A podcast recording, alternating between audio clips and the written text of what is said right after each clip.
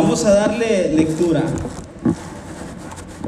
Dice el versículo 12, y entró Jesús en el templo de Dios y echó fuera a todos los que vendían y compraban en el templo y volcó las mesas de los cambistas y las sillas de los que vendían palomas y les dijo, escrito está, mi casa, casa de oración será llamada, mas vosotros la habéis hecho cueva de ladrones.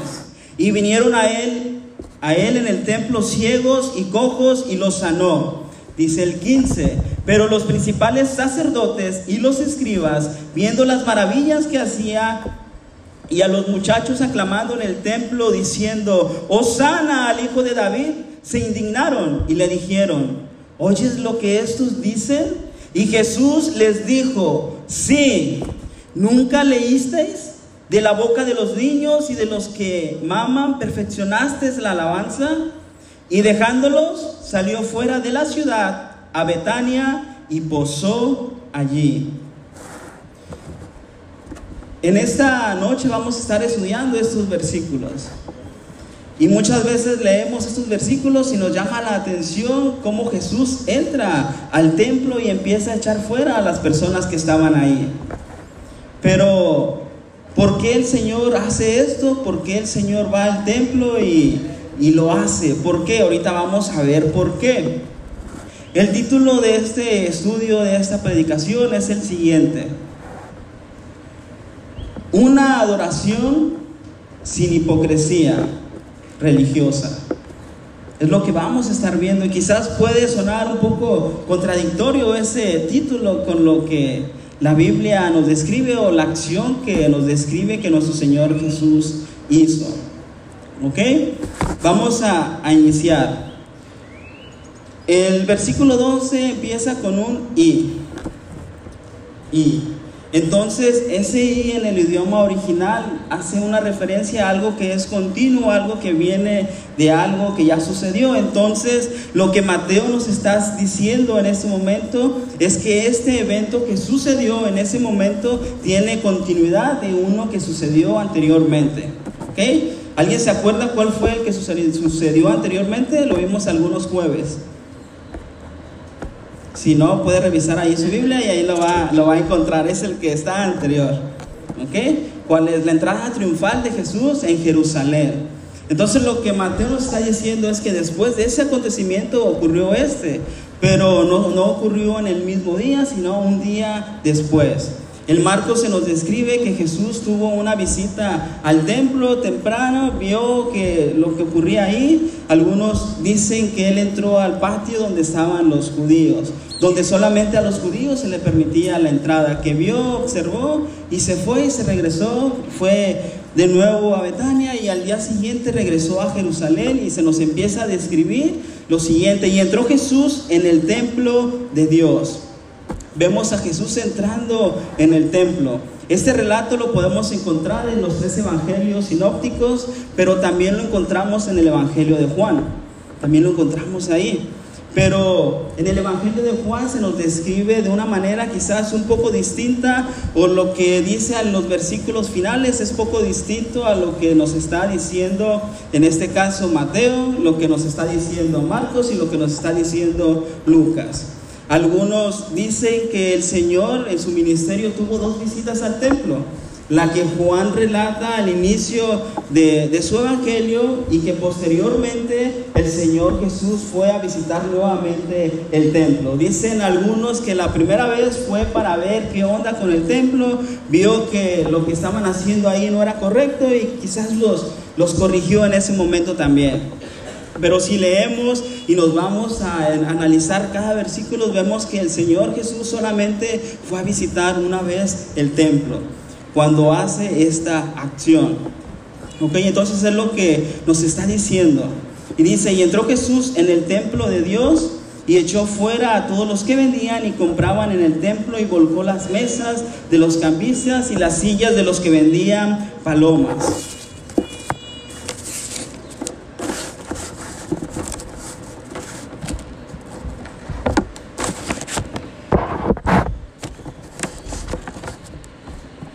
Vemos al Señor entrando en el templo. Anteriormente vemos en el Antiguo Testamento cómo era el templo, o mejor dicho, el, tabernáculo, ¿no?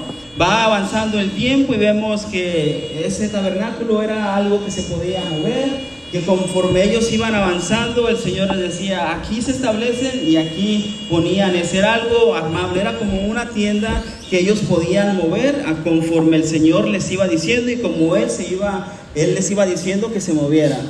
Después más adelante vemos que eso se convierte en un templo que el Señor les dice van a hacer un templo, el pueblo de Israel construye un templo, después vemos que Posteriormente se hace otro templo cuando este es destruido. Después Salomón levanta un templo y ese templo era un templo sumamente hermoso. La Biblia nos describe que las paredes tenían oro, que era el más esplendoroso que se había construido. Después ese templo vuelve a caer y se vuelve a hacer otro templo. Algunos dicen que fueron tres templos, otros dicen que fueron cuatro templos, pero el templo en los tiempos de Jesús era un templo que no tenía el esplendor como en los días de Salomón. Era un templo humilde, un templo que no era muy vistoso a la vez. Los judíos cuando iban a este lugar a ofrecer sus sacrificios, a orar, lloraban, pero ¿saben qué hermano? Lloraban no porque de agradecimiento por tener un templo, sino el llanto de ellos era porque el templo no era lo que era anteriormente. Eso era lo que ellos sentían, sentían un pesar y decían, ¿cómo es posible que este templo no sea como en los días de Noé? De Noé, de Salomón. Traigo a Noé en la mente, ¿no es cierto? Me equivoqué, ¿ok? Entonces estaba así el lugar. Entonces los judíos iban a este lugar ¿Qué era lo que se tenía que hacer en el templo? Ofrecer sacrificios, ir a ese lugar a orar. Era lo que se hacía en el templo. Pero ¿qué nos describe en esos versículos que estaba sucediendo? ¿Mande? Hacían comercio, muy bien, ¿qué más? Lucraban, ¿qué más? Habían hecho como mercado, ¿ok? Robaban, ¿Qué más? A lo que nos dice esos versículos.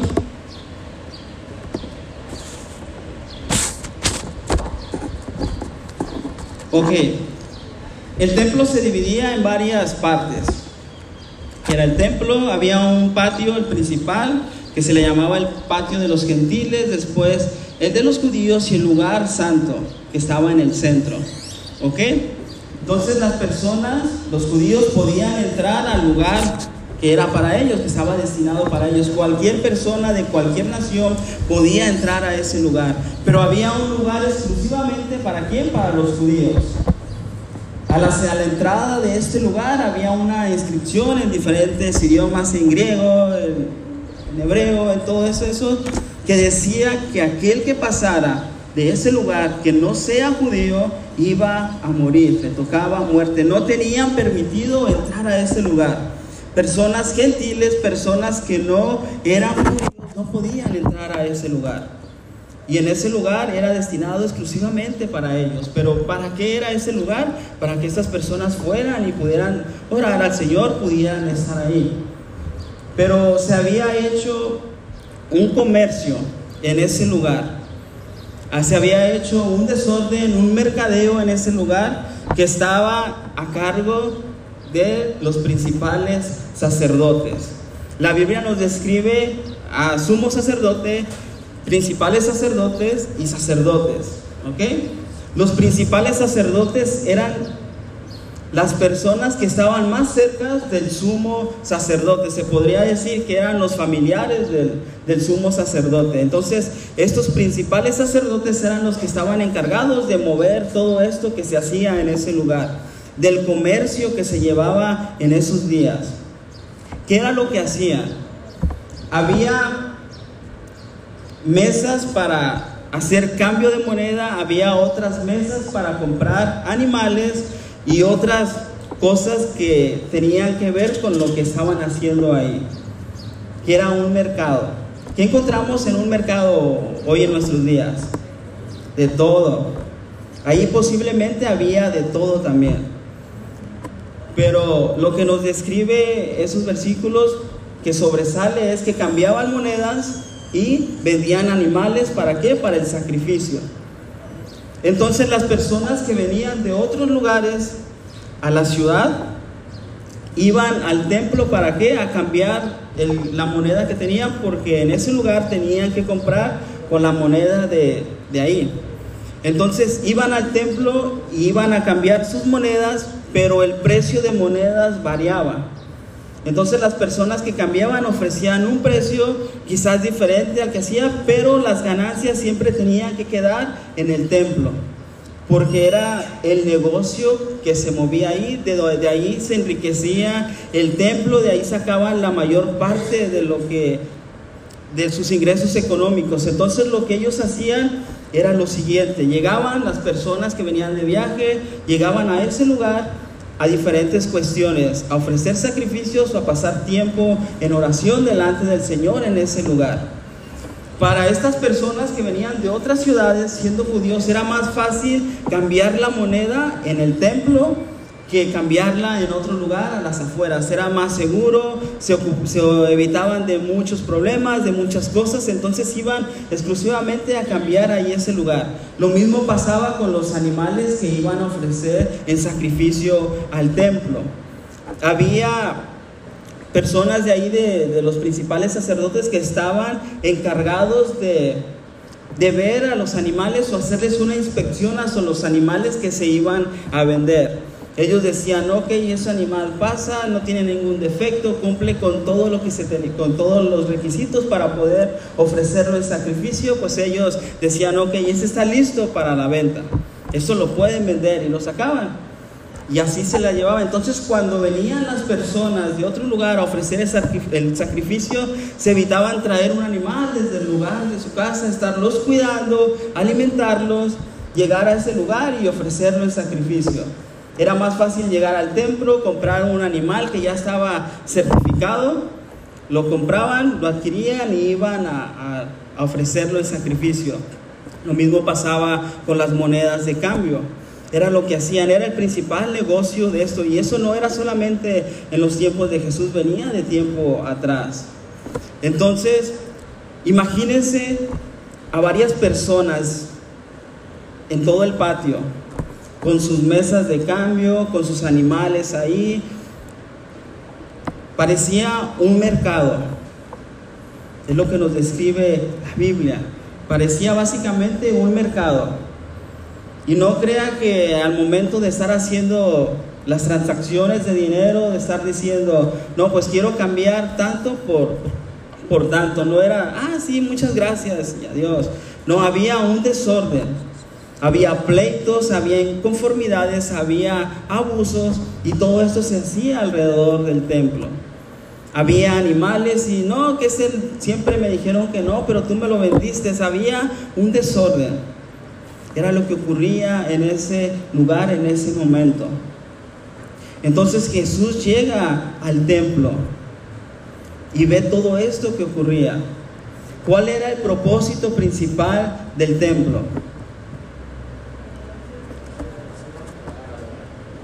Un lugar para ir a adorar. ¿Estaba cumpliendo el propósito? No. En cierta manera, sí, pero no de la manera correcta. No se estaba cumpliendo de la manera correcta y no se estaba haciendo lo que el Señor había estipulado que se hiciera. Entonces Jesús entró en el templo de Dios y echó fuera a todos los que vendían y compraban en el templo y volcó las mesas de los cambistas y las sillas de los que vendían palomas. Imagínense al Señor en esta acción. Atrás lo hemos visto a un Señor que sana, a un Señor que tiene compasión con las personas, a un Señor que es manso y humilde de corazón un Señor que alimenta a más de 5 mil personas, que se preocupa por las necesidades de, de las personas, que está al cuidado de sus discípulos, que no les falte nada. Y en ese momento el Señor está haciendo esto, está volteando las mesas, está aventando todo, están las personas haciendo escándalo, están gritando, están diciendo ¿Por qué estás haciendo esto? Y el Señor haciendo esto, echando fuera a aquellos que estaban haciendo esto. Y les dijo, escrito está, mi casa, casa de oración será llamada, mas vosotros la habéis hecho cueva de ladrones. Eso era lo que estaba ocurriendo en el templo. Eso era lo que los sumos sacerdotes, eh, los principales sacerdotes estaban haciendo. Estaban permitiendo que esto ocurriera en el templo. A los ojos de ellos esto estaba bien visto. Eran los que enseñaban la ley, los que se paraban a las orillas, a las afueras, orando y diciendo que nadie oraba como ellos. Pero en el templo estaba este desorden. Y ellos no hacían nada. ¿Por qué? Porque esto estaba trayendo un beneficio económico a ellos.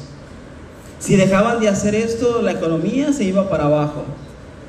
Eso era lo que estaban permitiendo aquellos encargados en el templo. De que todo funcionara como debía funcionar, como el Señor lo había dicho.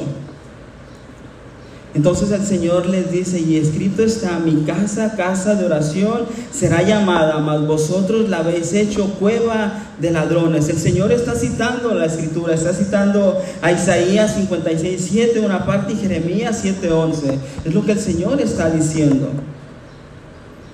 Entonces el Señor va y saca a estos hombres que estaban haciendo negocio en el templo va y los saca y los echa fuera porque no estaban cumpliendo lo que el templo tenía que cumplir. Sería una casa de oración, no una cueva de ladrones donde había mercaderos. Esto no era permitido en el templo, no tenía que ser permitido bajo lo que dice la escritura. Al criterio de estos hombres era permitido, pero a lo que el Señor nos está diciendo y lo que dice su palabra no era permitido. Y los que se supone que estaban enseñando la ley, que estaban en el templo para hacerlo, no lo hacían.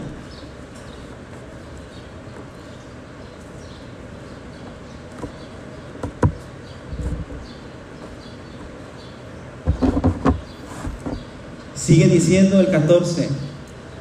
Y vinieron a él en el templo ciegos y cojos y los sanó.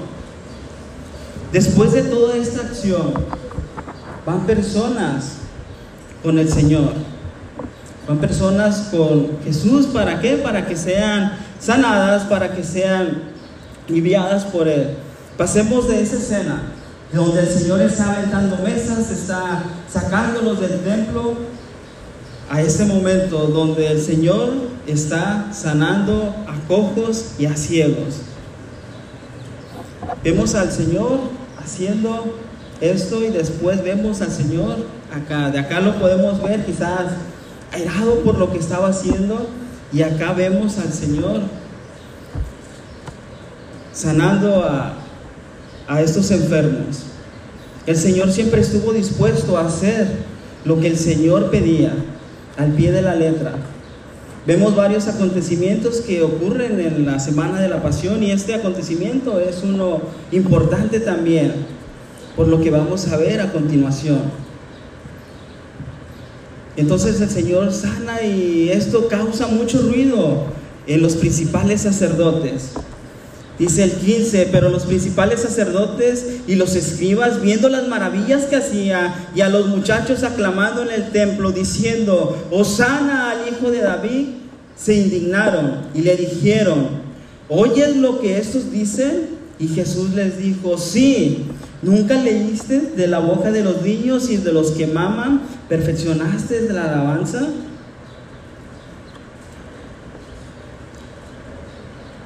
Vemos a los principales sacerdotes viendo las maravillas que Jesús estaba haciendo. ¿Cuáles eran las maravillas que el Señor estaba haciendo? Sanando. Sanando a ciegos y a cojos y podríamos decir que también lo que hizo anteriormente.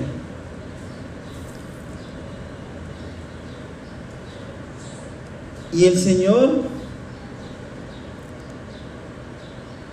lo vemos sanando. Y esto causa maravilla en quienes, nos dice, en los muchachos.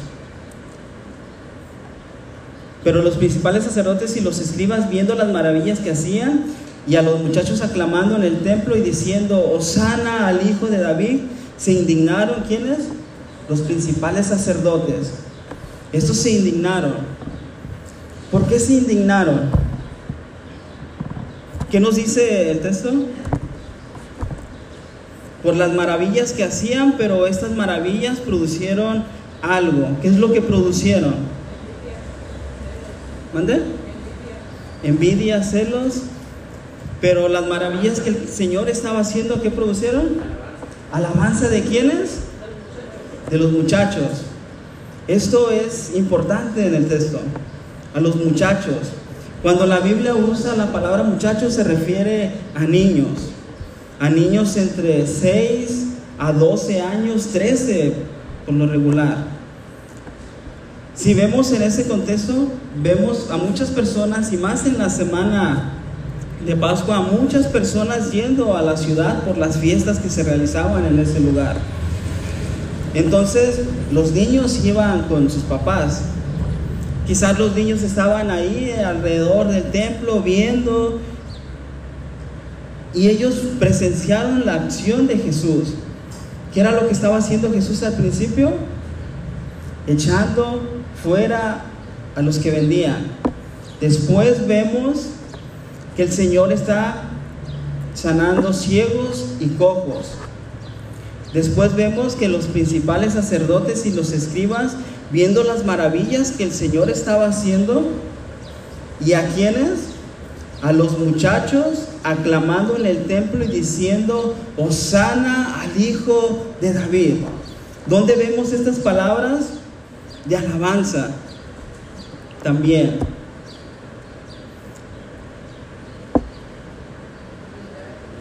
La vemos en la entrada triunfal. Vemos que cuando el Señor entra, ¿quiénes son los que gritan, Osana al Hijo de David? La multitud que estaba en ese lugar, las personas que estaban ahí, pero no se nos describe a quiénes, a los niños.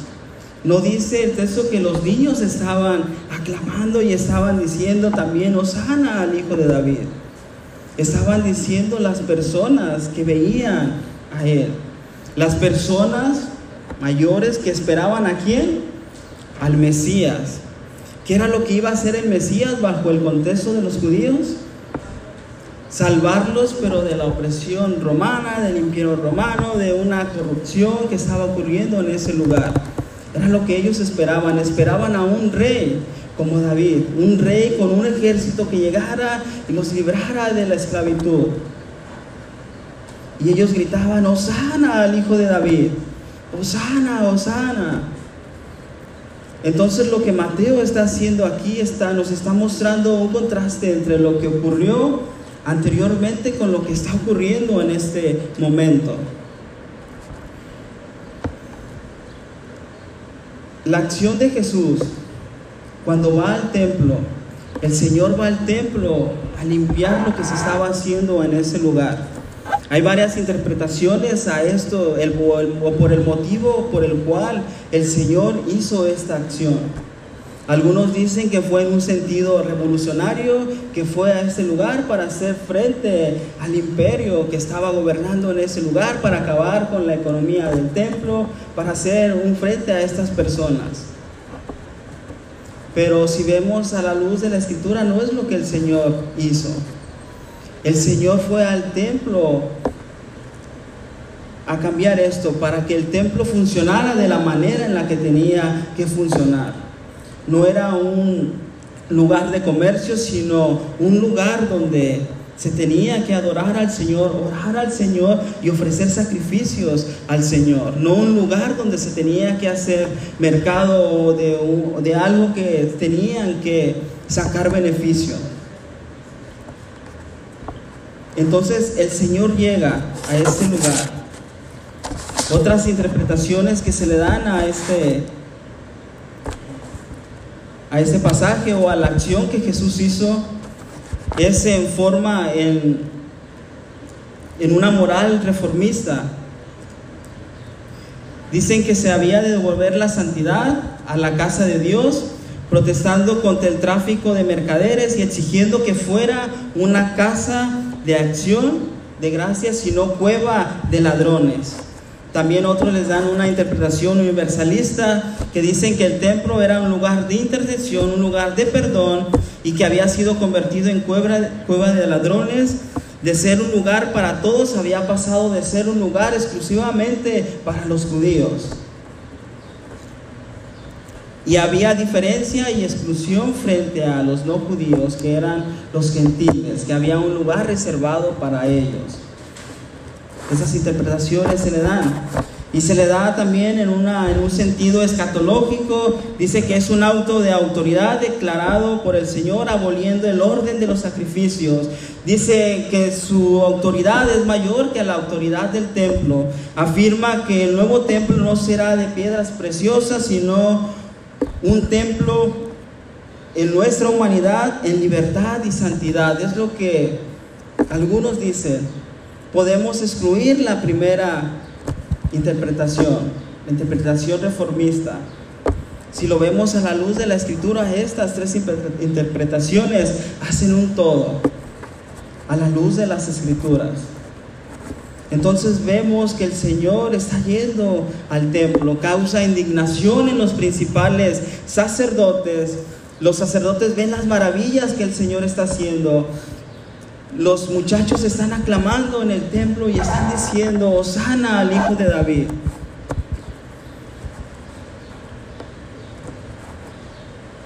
¿Cómo es un niño? ¿Qué hay en un niño? ¿Cómo nos describe la Biblia que es un niño?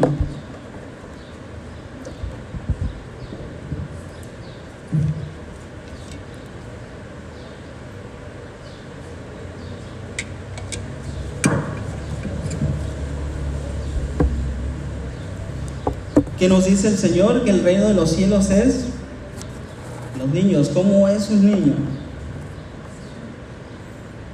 No hay malicia en él, no hay rencores, no hay esto. ¿Qué diferencia podemos encontrar entre las personas que en la entrada triunfal estaban diciendo, sana al Hijo de David, y en los niños que estaban diciendo en este momento, sana al Hijo de David?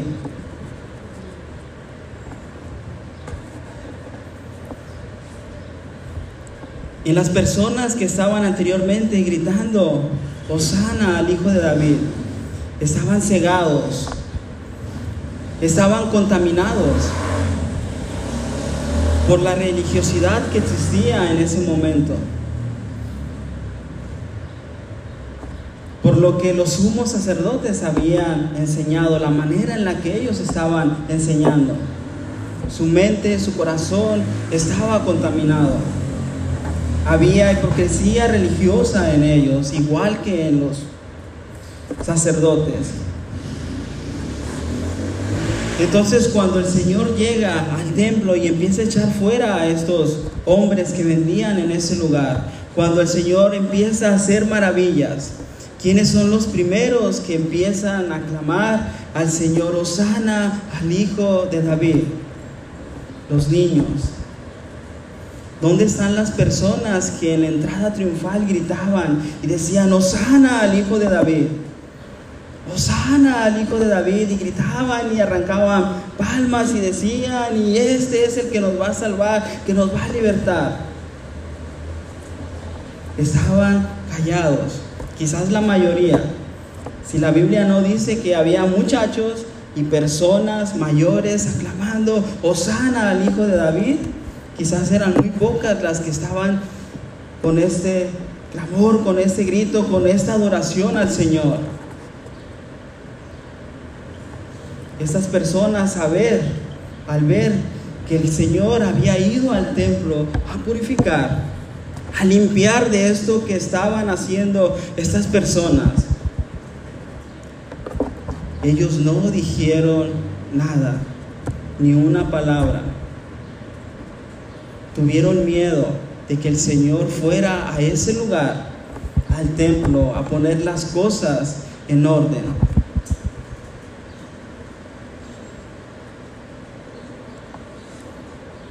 Y los principales sacerdotes le dijeron, ¿oyes lo que estos niños dicen?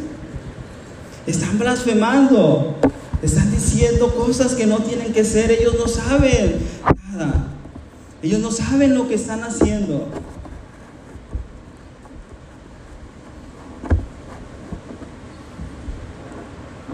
Y el Señor le responde, sí, con un rotundo sí. Si sé lo que están haciendo, ustedes no saben lo que ellos están haciendo. Y la respuesta del Señor es sumamente hermosa y deja en vergüenza a estos hombres, a estos principales sacerdotes. ¿Nunca leíste? ¿Nunca leíste? No se supone que eran los principales sacerdotes, los que se sabían las escrituras de principio a fin, expertos en la Torah, expertos en ello. Y les dice el Señor, no leíste. Me estás diciendo algo que ya debes de saber. Que no leíste. De la boca de los niños y de los que maman perfeccionaste la alabanza. Ellos lo tenían que haber sabido. Las personas que gritaron anteriormente debieron haber sabido lo que estaban gritando. En este momento, cuando el Señor se presenta en este lugar, los niños, aquellos que no había hipocresía religiosa en ellos, levantan su voz de una manera sincera y claman al Señor, adoran al Señor y le dicen, Osana al Hijo de David, Osana al Mesías que había de venir. Hoy en estos tiempos, hablando en sentido espiritual, sabemos que el Señor ya no habita solamente en templos hechos de piedra o hechos por humanos. Ahora sabemos que el Señor habita en nosotros, en nosotros mismos. Somos el templo del Señor. Hay personas que corrompen esto. Hay personas que negocian con esto. Hay personas que usan quizás un templo para hacer cosas indebidas. Si lo comparamos con este contexto, vemos que hay personas que venden el Evangelio, que buscan sacar provecho a través de esto, que están haciendo mercadeo con el Evangelio. Pero ese no es un lugar para ello. Este templo que está construido aquí, medias, pero tenemos fe que va a estar terminado, primeramente Dios pronto. Es un lugar para venir a adorar al Señor, para levantar nuestras manos y decirle, Osana al Hijo de David, sin ninguna hipocresía religiosa, sino de una manera sincera, rendidos delante del Señor. Venir y adorar a nuestro Señor. No cuando estemos o que vengan persecución o que vengan otras cosas, nos quedemos callados y no adoremos a nuestro Señor como Él se merece ser adorado. Vemos también la importancia de los niños. Vemos también que es importante que los niños estén en este lugar, adorando al Señor, levantando sus manos, que vengan aquí a escuchar la alabanza. Quizás se separan algunas veces, o la mayoría de las veces, en la enseñanza y ellos tienen una enseñanza adecuada a ellos. Pero es importante que los niños estén en este lugar también, adorando al Señor junto con la congregación, que levanten sus manos. Eso es lo que Mateo nos está diciendo más que hacer énfasis en lo que en la purificación del templo, más que en hacer sanidades, es lo que resalta Mateo. Lo que hacen estos niños, una adoración sincera, una adoración que salió desde su corazón. Vemos al Espíritu Santo obrando en ellos. Es lo que vemos. Vemos ese contraste con aquellas personas que decían, Osana al Hijo de David, bendito el que viene en el nombre del Señor, Osana en las alturas. Pero ya cuando vieron que la cosa estaba medio fea, medio complicada, se callan por miedo al sistema religioso de ese entonces. Pero los niños son los que alzan la voz y dicen, Osana al Hijo de David. Y dejándolos salió fuera de la ciudad a Betania y posó allí. ¿Qué es lo que vamos a hacer nosotros? Lo que vamos a aprender de estos versículos, de lo que el Señor está diciendo aquí. Podemos sacar dos conclusiones. La primera es venir a este lugar, hacer lo que el Señor nos está pidiendo, que es adorar a nuestro Señor, levantar nuestras manos en adoración a Él y dar una adoración sincera delante de nuestro Señor. La segunda es que los niños son importantes también y deben de estar en este lugar para adorar y alabar a nuestro Señor. Usted como padre tiene que inculcar esto a sus hijos. Que ellos puedan estar en ese lugar adorando al Señor.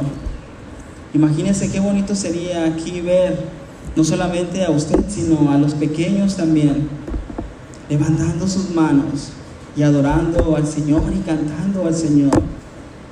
Sabemos que Él puede obrar en la vida de sus pequeños. Así que sabemos lo que tenemos que hacer, así que pongámonos en acción. Amén. ¿Alguna pregunta, duda, comentario? Si no, vamos a orar.